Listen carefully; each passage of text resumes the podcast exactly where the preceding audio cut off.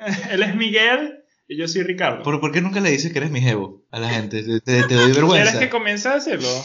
Oye, a oye, pues, ahorita me da vergüenza. Yo soy el que tiene que salir del closet todas las veces. Miguel, tú tienes novia y yo también, Miguel. Oye, eso no, eso no significa Lo que estemos en el closet.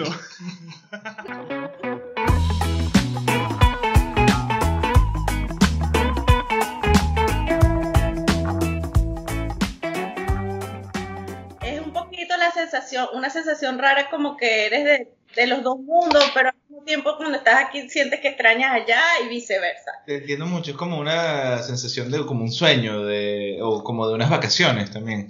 Exactamente, sí. Pero bueno, empecemos, porque eso está muy cool. Eso, Sí, sí, sí, eh, vamos a para darle poner para- eso en el programa. Ok, entonces. eh, ¿Cómo comenzamos? Bueno, comencemos.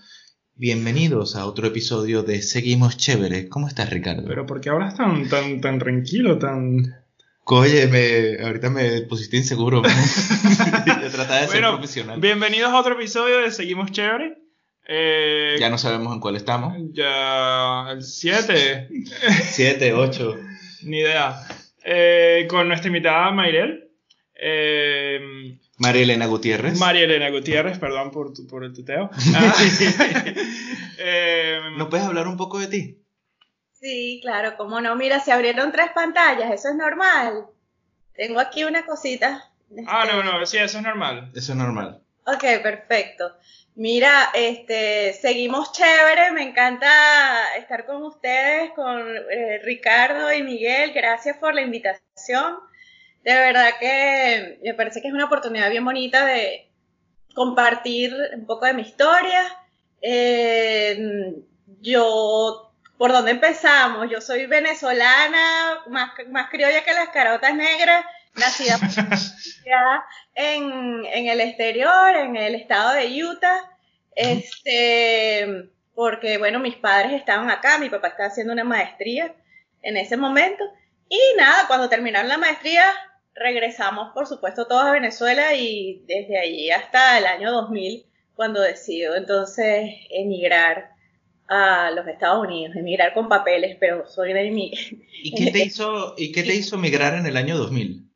Fue como que, oye, este Chávez no... No, no me cuadra. Sí, Sí, exactamente. ¿Sí? Eh, sí, de verdad que sí. Cuando yo emigro en el año 2000, estaba en ese momento trabajando para el sistema hidráulico Yacambu Kibor y ya se olfateaba un poco como que este, el entorno se estaba poniendo bastante difícil. Y pues un equipo muy inteligente, ¿no? Y gente muy preparada que donde compartíamos pues información y, y- y- y visiones de, de hacia dónde iba el país y, y como que no se avisoraba cosas muy buenas, ¿no? Este, para ese entonces mi hijo tenía nueve años y mm, entonces no era solamente por mí, sino pensando en el futuro de él, que dije, oye, yo voy a probar y me voy a arriesgar a, a, mm, a explorar qué tal me puede ir en, en, en Estados Unidos. No tenía claro en lo absoluto el horizonte, no sabía para dónde ir y puede sonar a chiste, pero no, no literalmente lo hice, pero un poco la imagen, si la pudiese recrear, es como la de tener el mapa de los Estados Unidos y lanzar dardos así como que explorar este, Nueva. York. Entonces no tenía gente conocida. Este, acá muy pocas personas, solamente un amigo en Florida, pero no me, no me llamaba la atención Florida, Miami, porque de alguna manera quería como que irme a los Estados Unidos, ¿no? No a Miami, no a Venezuela. Ma- Miami es como Jumanji. Pues no sé, cosas que tiene quizás uno en la cabeza, pero quería irme más a un lugar donde poder como conocer más la cultura y aprender más el idioma, etcétera. Otro amigo en Nueva York también contacté, pero como andaba con un niño, este, entonces no era como que quizás el, el lugar ideal. Y al final, pues, este, a- fue a través de, de alguien que conocía a alguien que vivía acá que nos puso en contacto y ahí hicimos, y fue como una cita ciega. En realidad, pues, esta persona acá en, en Estados Unidos, Jesús Torres, este, me, me da algunas indicaciones, pero yo a él nunca lo, no lo conocía. Era un barquisimetano que en ese momento estaba viviendo acá en Atlanta y recién casado con una americana a quien adoro, que es ella Yo creo que esa, esa es una de las cosas más venezolanas que es de un amigo, de un amigo, de un amigo que me consiguió ese trabajo en, DHL. Y lo conociste al día anterior y, uno habla de esa persona como si la conociera de toda la vida. Sí, no. Sí, no, es que mi pana Manuel, sí, él es tremenda costilla. Y porque te fumaste un cigarro con él y el tipo te consiguió un amigo de un amigo que te consiguió el trabajo. Sí, es, Es súper curioso. Entonces este amigo, este amigo, este amigo, que en ese entonces yo me iba a un cybercafé para poder como que, ¿sabes? Estar en contacto y tal, porque no sé si era que el internet era limitado, yo no recuerdo detalles, pero sí. Era el año 2000, ¿no? Sí, el, sí, sí, el año 2000. Eh, quizá esa, esa aventura empezó en el 99. Y lo cierto es que yo, en el sistema hidráulico Yacambú Keyboard nos pagaban con cheques de por banca. Y yo recuerdo que eh, cuando yo estaba en Barquisimeto, porque a veces estaba trabajando en la ciudad de Keyboard, pero cuando entonces estaba en Barquisimeto, que me pagaban, yo bajaba con mi cheque al banco y lo cambiaba en travel check o en dólares. Y eso lo metía en como en una, en una caja que yo tenía ahí en mi closet, este, una cajita de metal, y era así como tener dinero de, monopolio. O sea, separado para dólares para allá, dólares para allá, y ahí fui como que acumulando la cosa hasta que, bueno, dije, ya tengo como para comprar un carrito, que eran todas las indicaciones que él me decía, la ciudad de Atlanta, necesitas comprarte carro, necesitas, entonces, ok, Llegué aquí, le mandé una foto por internet, me mandó una foto, esta es la persona que vas a buscar en el aeropuerto, un 22 de abril del año 2000 llegué. No me pude venir con mi chamo en ese momento porque a pesar de yo tener papeles, cuando hago la petición de él como residente, se la niegan porque yo nunca había vivido acá antes de que él naciera. O sea, tenía que haber vivido cuatro años acá antes de que él naciera, era un enredo. O haber pagado taxes, ninguna de las dos cosas aplicaba. Este, y luego hice el intento incluso de pedirlo como el turista y me la negaron también porque ya había tenido una petición anterior de, ah, claro. Entonces, bueno, esa parte fue muy, muy dura. Yo creo que lo más duro de, de todo el proceso fue haber estado separada de él ese tiempo. Claro. ¿Y eso fue por cuatro años? No, eso fue por nueve meses, pero que se ah. hicieron largos. En esos nueve meses yo viajé a Venezuela en el mes dos, o sea que pero, pero sí, fue, fue, eso, eso no, no. Habrá sido bastante duro. Tenía nueve años, ¿no? O sea, que es más o menos de nuestra edad. tiene, 29 ahorita. Yo, yo, yo, yo, cumplo 28 pasó mañana. yo tengo 28.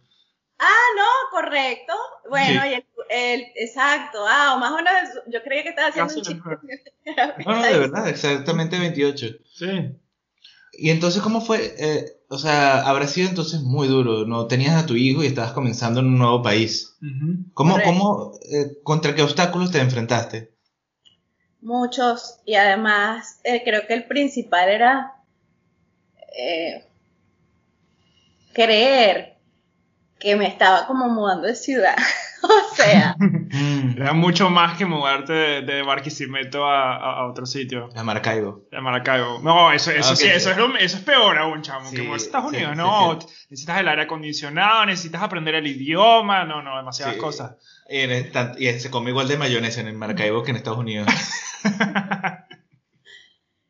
sí, tú sabes que yo me vengo de una organización donde de verdad que estábamos haciendo un trabajo bellísimo, pues a nivel comunitario y con gente chévere, la que estaba aprendiendo tanto. Y yo juraba que iba a venir acá a insertarme quizás en algo similar, ¿no? Y nada lejos de la realidad que es. Entonces, llegar acá, si me preguntas por retos, el primero es entender que hay que pagar un derecho de piso, digamos, ¿no? Este, que es el... ¿A qué te refieres con eso? En mi caso, no todos los casos son iguales, cada historia es distinta, pero yo que no me vine por estudios que luego hice entonces las conexiones acá de los profesores y tal, sino que era como llegar un poco, un poco no, bastante improvisadamente, eh, sin conocer la idiosincrasia, eh, muy poco idioma, este sin contactos profesionales de ningún tipo y sin contactos en general.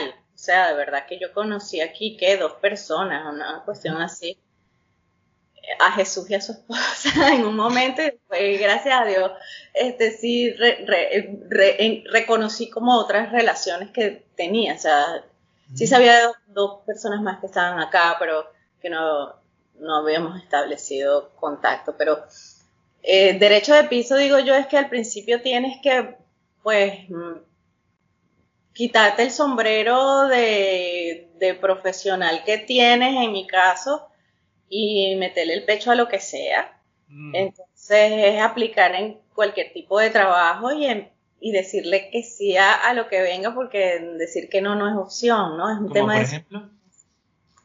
O sea, ¿en qué trabajaste al comienzo? Al comienzo hice de, trabajé en un Publix haciendo de bakery. Eh, para nuestros oyentes, el Publix es un mercado en Estados Unidos, digamos que es como un central madirense, podría ser, ¿verdad? Yo no sé, no he ido, chamo. Yo soy uno de esos oyentes. Correcto, es como, como dice Miguel, es como un central madeirense, es un, mercado, pero que entonces en este caso tiene una parte donde es, digamos, la panadería. Entonces yo conseguí trabajo, apliqué tal y me agarraron. Eh, y el trabajo que tenían allí en ese momento era decorando las tortas y tal. Entonces, bueno. Las tortas no hablan idioma, chamo. Las tortas no hablan idioma. No, mi, inglés es bastante pollito. Chicken, gallina, hey, mira, la primera vez que... o sea, sí había hecho algo de inglés y nosotros nos traemos un poco de inglés del bachillerato y tal, y había hecho un par de cursos, pero hay como muchos slangs, ¿no? Que llamamos. Y la primera vez recuerdo que me dijeron WhatsApp yo mirando para el techo. ¿Por qué? ¿Y qué, ¿Y qué edad tenías? Porque supongo que será un, reto distinto en, en, cada década que uno tenga. Sí, eh, tenía 30 años. Ok. Estaba, sí, tenía 30 años. Este, pero mira, a las mujeres venezolanas nunca se les pregunta la edad. Es lo que, es lo que yo iba a decir, pero, pero bueno. a ninguna mujer se le pregunta la edad. A, las americanas no se les pregunta el peso. Ah, bueno, a las americanas todo el mundo sabe cuánto pesa. Mucho. y, y, cuéntame, entonces estuviste un par de meses eh, y luego regresaste al país. ¿Por, por qué regresaste y, hasta cuánto tiempo te quedaste y por qué? ¿Y, quién estaba cuidando de tu hijo mientras tú estabas allá a propósito? Mira, mis padres, y este, mis padres y la abuela paterna también, que por fortuna todos en Barquisimeto y la comunicación era diaria, ¿no? Obviamente. Em, yo estuve dos meses, regresé, hice como que otra vez como contactar con Venezuela, eh, por supuesto para ver a mi hijo, y entonces me vengo nuevamente, allí ya no sigo trabajando en Publix, sino que consigo trabajo como server en un restaurante, en un Golden Corral. el Golden Corral, para quienes no conocen, es como, digamos, un buffet, entonces tampoco es que necesitas mucho inglés, pero era un poquito como que otra cosa. Y estando en el Golden Corral, eh, atendiendo una mesa, hago el contacto con, con Chale, yo no recuerdo cómo se llama ese señor, un maracucho.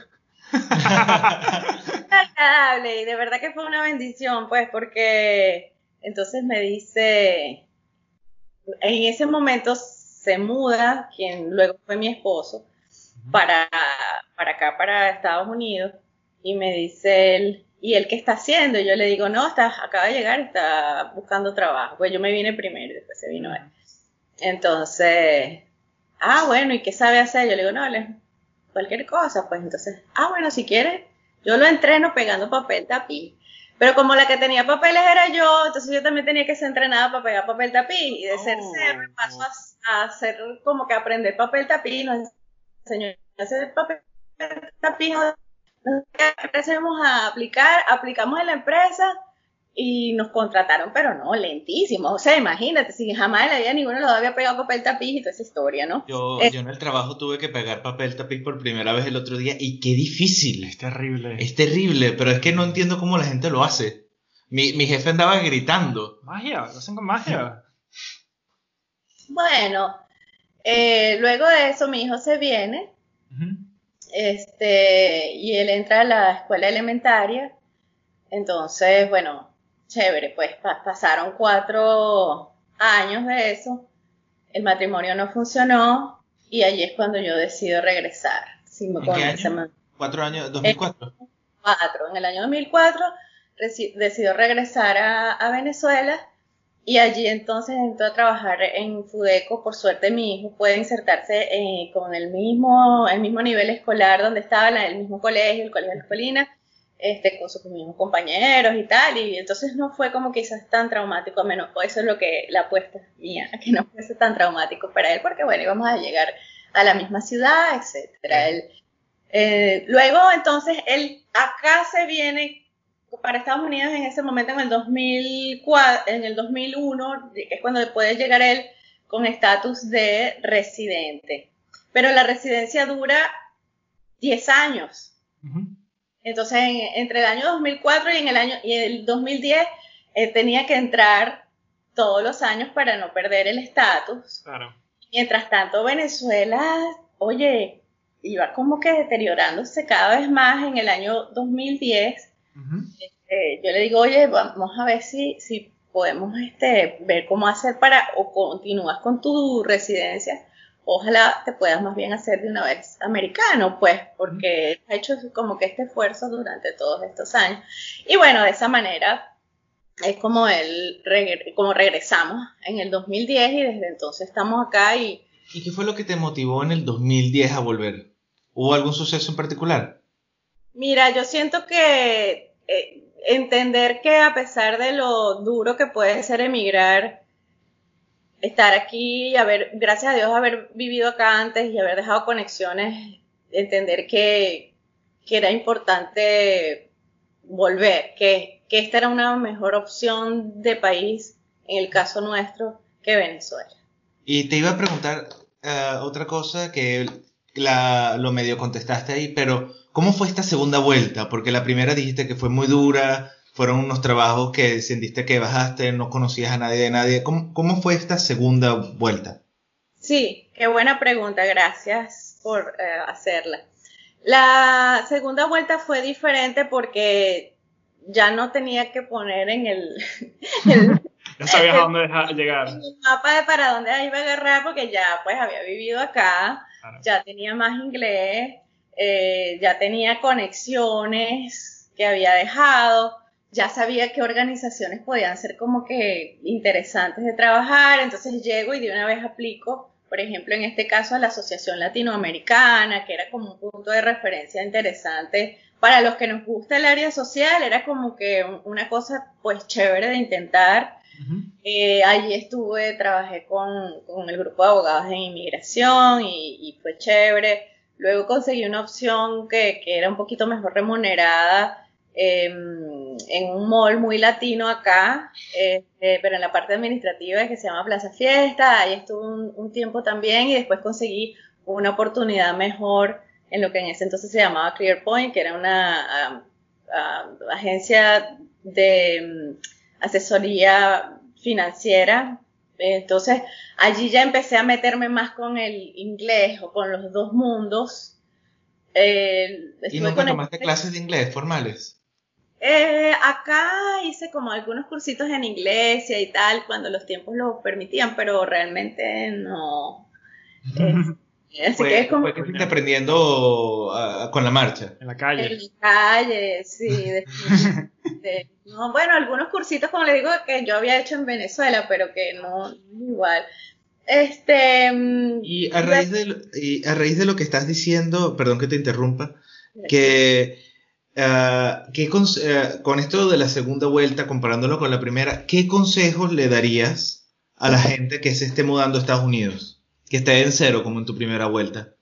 O sea, que esté oyendo el programa y esté pensando en mudarse y, no tenga ni idea. ¿Qué consejo le darías? Mira, yo pienso que lo primero es tratar de establecer la mayor cantidad de conexiones posibles. Eh, Por ejemplo. Amistades, familiares. O sea, yo siento que tener una red de apoyo cuando uno va a emigrar es fundamental, porque hay cosas intangibles que pierdes cuando, cuando sales de tu país y que no te das cuenta que ya no las tienes hasta que simplemente sabes que ya no están. Y ustedes como inmigrantes que también son, deben saberlo, ¿no? yo, yo siempre sentí que mi mamá podía aparecer o resolver todo. Oye, que necesito un trabajo en una oficina. Ya en media hora tenías un trabajo en la oficina del primo tercero Carlos.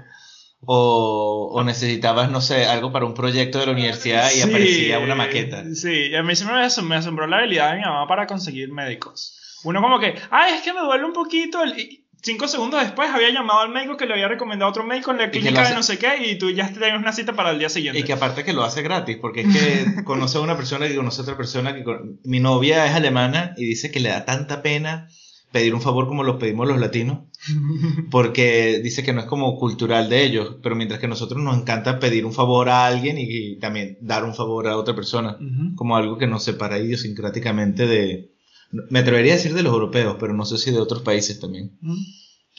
Eh, Perdón. Eh, bueno, no sé si, se estabas continuando algo, pero tenía una pregunta. Eh, que me di cuenta que estuviste, estuvieron ustedes más que todo entre el año 2000 y 2004 fuera de Venezuela, si no me equivoco.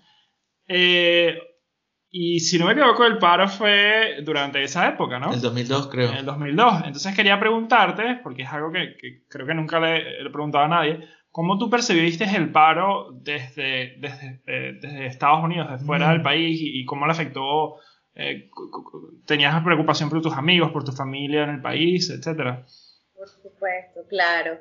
Era como ver las noticias y, uno estar aterrado de, de todo lo que estaba pasando y, como no entender muy bien qué iba a ocurrir y, son se hacen como como noches muy largas no cuando tienes a la gente tuya tus seres más queridos fuera eh, en una situación tan compleja y, tan nueva en ese caso para nosotros no este definitivamente muy preocupado y era un tiempo antes de, de los teléfonos inteligentes que podías estar menos pendientes de, de ellos. Ahorita puede haber una... Ah, sí, perdón. Perfecto, esto es más a la llamada telefónica por cante. que uno compraba aquí unas tarjetitas para poderse comunicar con la familia, ¿no?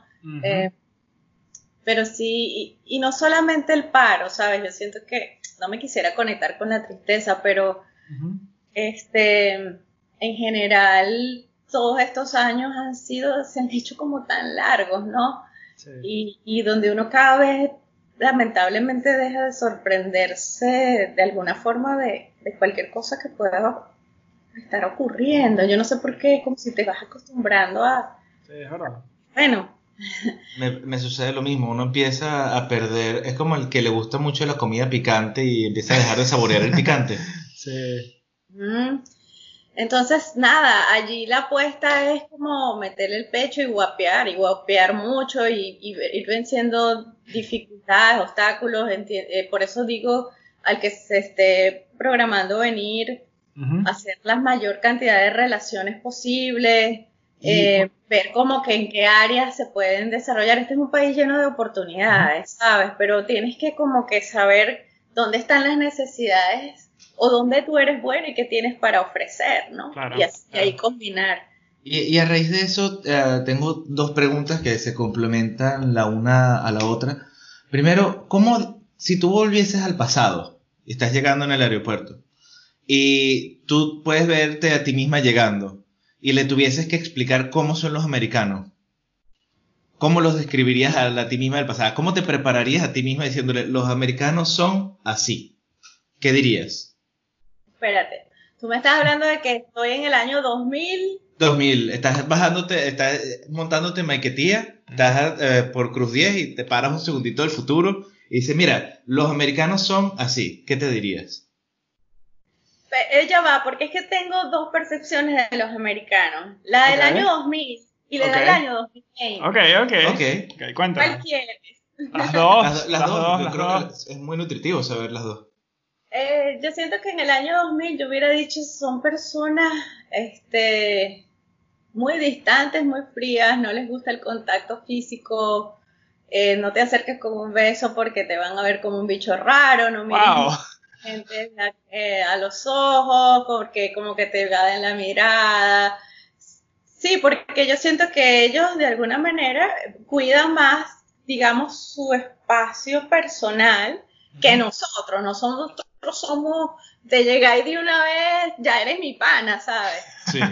Mm, sin embargo, eh, con el paso de los años, he visto la bondad y he descubierto personas bellísimas en este país que algunos te dan el abrazo antialérgico, pero eh, eh, puedes ver una verdadera sensibilidad y un verdadero interés por tu bienestar y por cómo apoyarte como inmigrante. Yo tengo amigos que están siempre pendientes cómo están tus padres, si necesitas algo o te integran a sus actividades, vámonos de hiking, vamos a un cumpleaños.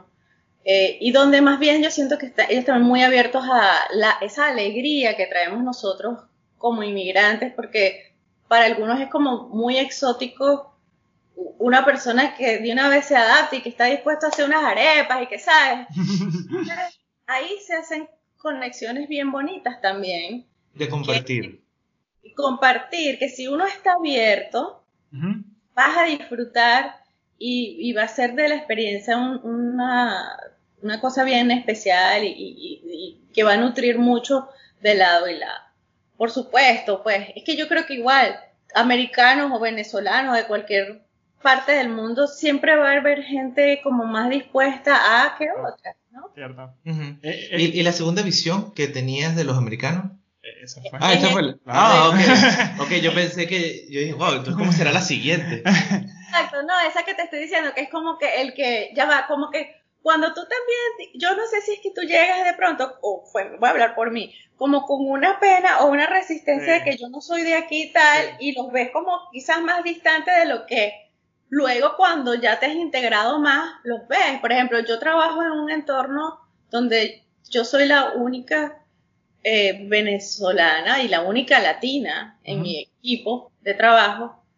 Y yo, yo me siento muy valorada donde estoy y siento que tengo una jefa maravillosa, o sea, una persona súper considerada que valora lo que hago, que, sabes, aprecia el trabajo, que entonces, yo sería muy injusta de, decir, ay, es que ellos son así guasados. No, para mí me parece una persona bellísima de la que he aprendido mucho. Entonces... Creo, creo que es algo que yo también he llegado a la conclusión. Eh, que con el tiempo creo, creo que estoy, de acuerdo contigo que cuando uno se mueve a un país, uno, está un poco, uno mismo está un poco distante del resto de las personas. Y, y, en realidad lo que pasa es que en el día a día uno conoce a personas distintas y, en todas partes del mundo creo que va a ser así. Algunas personas van a ser más abiertas y otras no. Y, con el tiempo vas conociendo a esas personas que, van más cerca de, cercana a tu personalidad, etcétera, y, te vas haciendo amigo de esas personas y, tu percepción cambia, pues. A mí me sucedió cuando yo estaba trabajando en logística que había tres grupos de gente, usual eran españoles, rumanos y polacos, porque ese era un trabajo de esos que traen inmigrantes de otros países, ¿verdad? Y a ellos les encantaba, como era una, una, situación extraña, se separaban en los grupos de sus nacionalidades. Eh, había como unas ganas de decir que es que los polacos son así, así, es que los rumanos son así, así, y los españoles así, así. Y al final al final, al final, tú te das cuenta que todos eran como la misma persona. Todos estaban sufriendo el mismo Sí, todos querían ganar dinero y reírse y ser feliz. Entonces, cuando tú conectas con esas tres cosas, empiezan a intercambiar palabras, entonces, como eran un montón de chamos, empezaban a intercambiar groserías en distintos idiomas y amor instantáneo. Y bueno, eh, ya, la siguiente pregunta, que yo creo que ya también la respondiste y te quisiera preguntar si quieres agregar algo, era cómo, como los venezolanos somos esta gran migración masiva, solo superada por Siria, que es una guerra civil de una magnitud gigante, ¿cómo tú dirías que Estados Unidos, que los americanos están recibiendo, cómo los venezolanos somos percibidos en Estados Unidos, especialmente Estados Unidos. Fuera, de, fuera de, Miami. Fuera de Miami, pero, porque eso no vale. Pero es como el apéndice de Estados Unidos. pero, pero diciendo porque, especialmente en un país tan polarizado como lo es Estados Unidos. O sea, que es la gente Trump, Bernie Sanders. Y los latinos. Em, Conchale, lo que pasa es que te puedo hablar directamente de, mi experiencia y que ahí ya, la, ya, ya lo de alguna forma lo aclaré, ¿no? Que es el... Em, tanto en este como en mi trabajo anterior, siento que las, las mis dos supervisoras han sido gente muy bella y, como que muy receptivas y, de las que si pido referencias siento que voy a tener buenas referencias para el resto, ¿no? del currículum en general. Así que muy bien por ese lado, pero mm, no te puedo decir cuántos hemos buscado ser los mejores embajadores, por decirlo de alguna manera, de nuestro país y cuántos simplemente, pues, porque también tenemos que reconocer que tenemos de todo, ¿verdad? Como mm. venezolanos, no solo por ser venezolanos, vamos a tener una etiqueta de buenos profesionales, bueno, es, más tu calidad como ser humano, ¿no? y, allí yo siento que es una pregunta, se me hace muy compleja porque yo no me atrevería a generalizar. Depende de... Más, que generalizar, hablar de, tu, tu subjetividad. Yo siento que somos bien recibidos. Okay.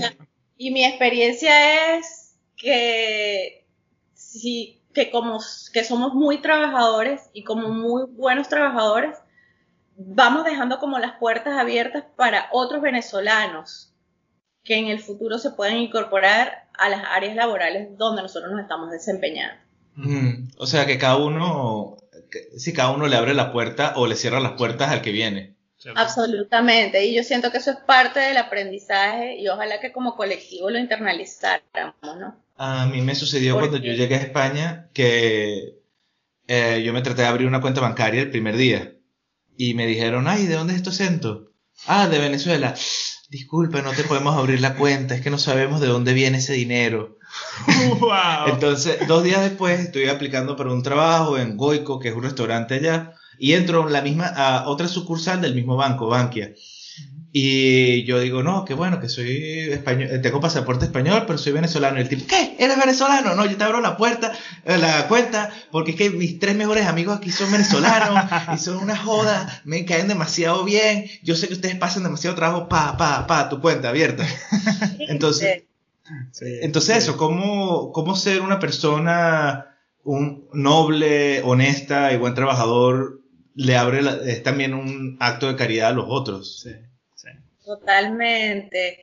Y, algo que me parece que es interesante de, que, de entender es que uno va capitalizando cada obstáculo que tú vas venciendo, te va fortaleciendo.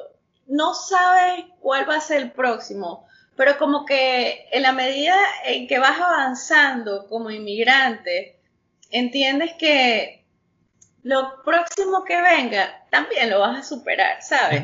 Porque ya has recorrido un camino que siempre te ha dicho que has salido bien, bien parado en las cosas, pues. Entonces ahí hay como la apuesta a la esperanza. Y por eso es que a pesar de lo duro que pueda ser emigrar, yo siento que cuando estamos dispuestos a arriesgar y a salir de nuestra zona de confort, Em, y estamos preparados y tenemos un sueño ah, con nosotros, pues que queremos realizar, pues eso va a irse dando. Sí, si pudieras eh, resumir, ahorita vamos a hacer la última pregunta, pero quisiera decir esta antes. Si pudieras resumir lo que has aprendido de, en estos últimos 20 años, eh, en una idea, eh, una frase. En una frase, en un tweet, en, un pensamiento. ¿Cómo, ¿Cómo lo resumirías?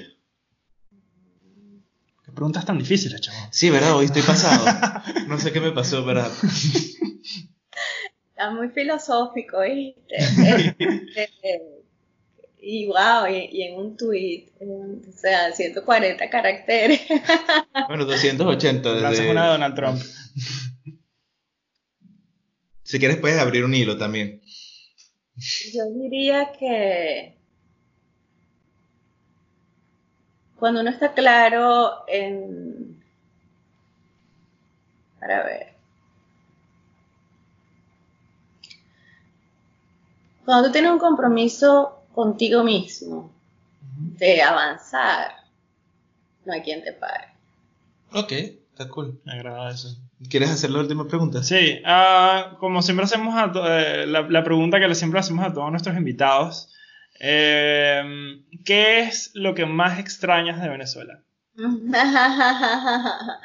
Coño, chamo, este, la gente en la, el calor que hay en la, de la gente en la calle, o sea, este, esa vaina que uno se conecta con una sonrisa solamente porque vas caminando en la calle y no sé, esa magia de, de, de, todos los rostros con los que te tropiezas en la procesión de la Divina Pastora, que sí.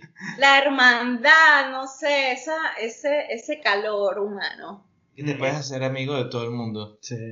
Eso, eso es de lo, de lo más rico de, de, Venezuela. Incluso hasta en los peores momentos. Hasta en la calle había un fenómeno que era cuando uno mentaba madre en la cola. Y todo el mundo, sí, sí, ah", y todo el mundo se unía y le gritaba al semáforo en rojo. Yo, me acuerdo, yo hice una promesa, yo hoy, solo hoy, así como los alcohólicos, hoy no bebo, eh, hoy no me voy a quejar de la situación. ¡Wow! Y, y, fue imposible porque obviamente tuve que hacer colas para distintas cosas y eh, todo el mundo le estaba sacando conversación a toda la gente y yo estoy viendo una propaganda de Pepsi, se la señaló un señor, el tipo, ¡ay, qué, qué cómico! Me mira suspira y me dice, la vaina está jodida, ¿verdad?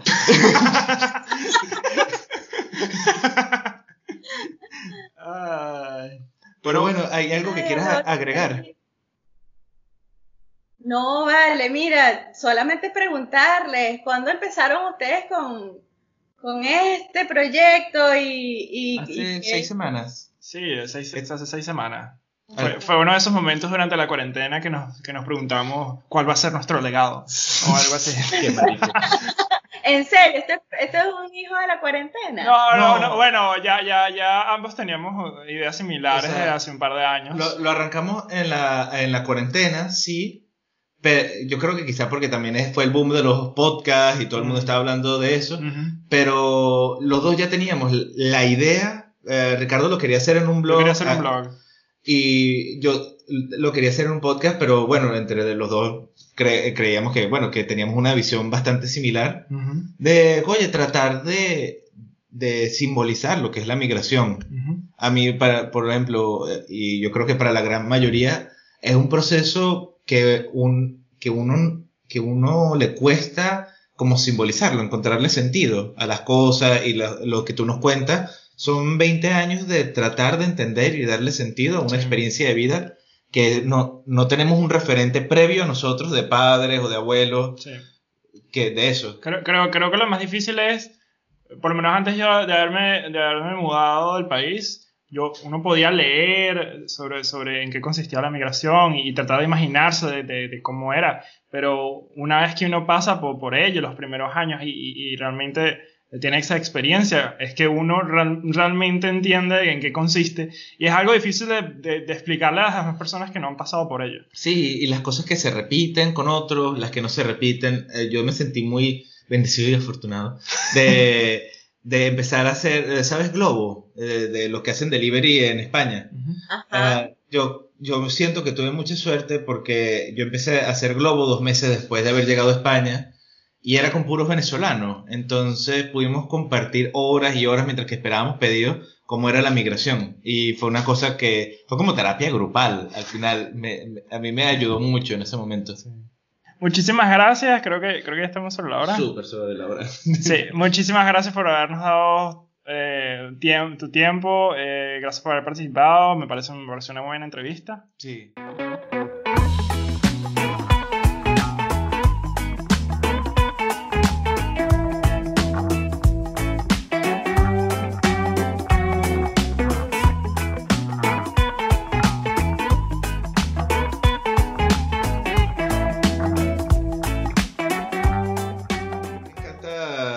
Decir que yo trabajo en Microsoft.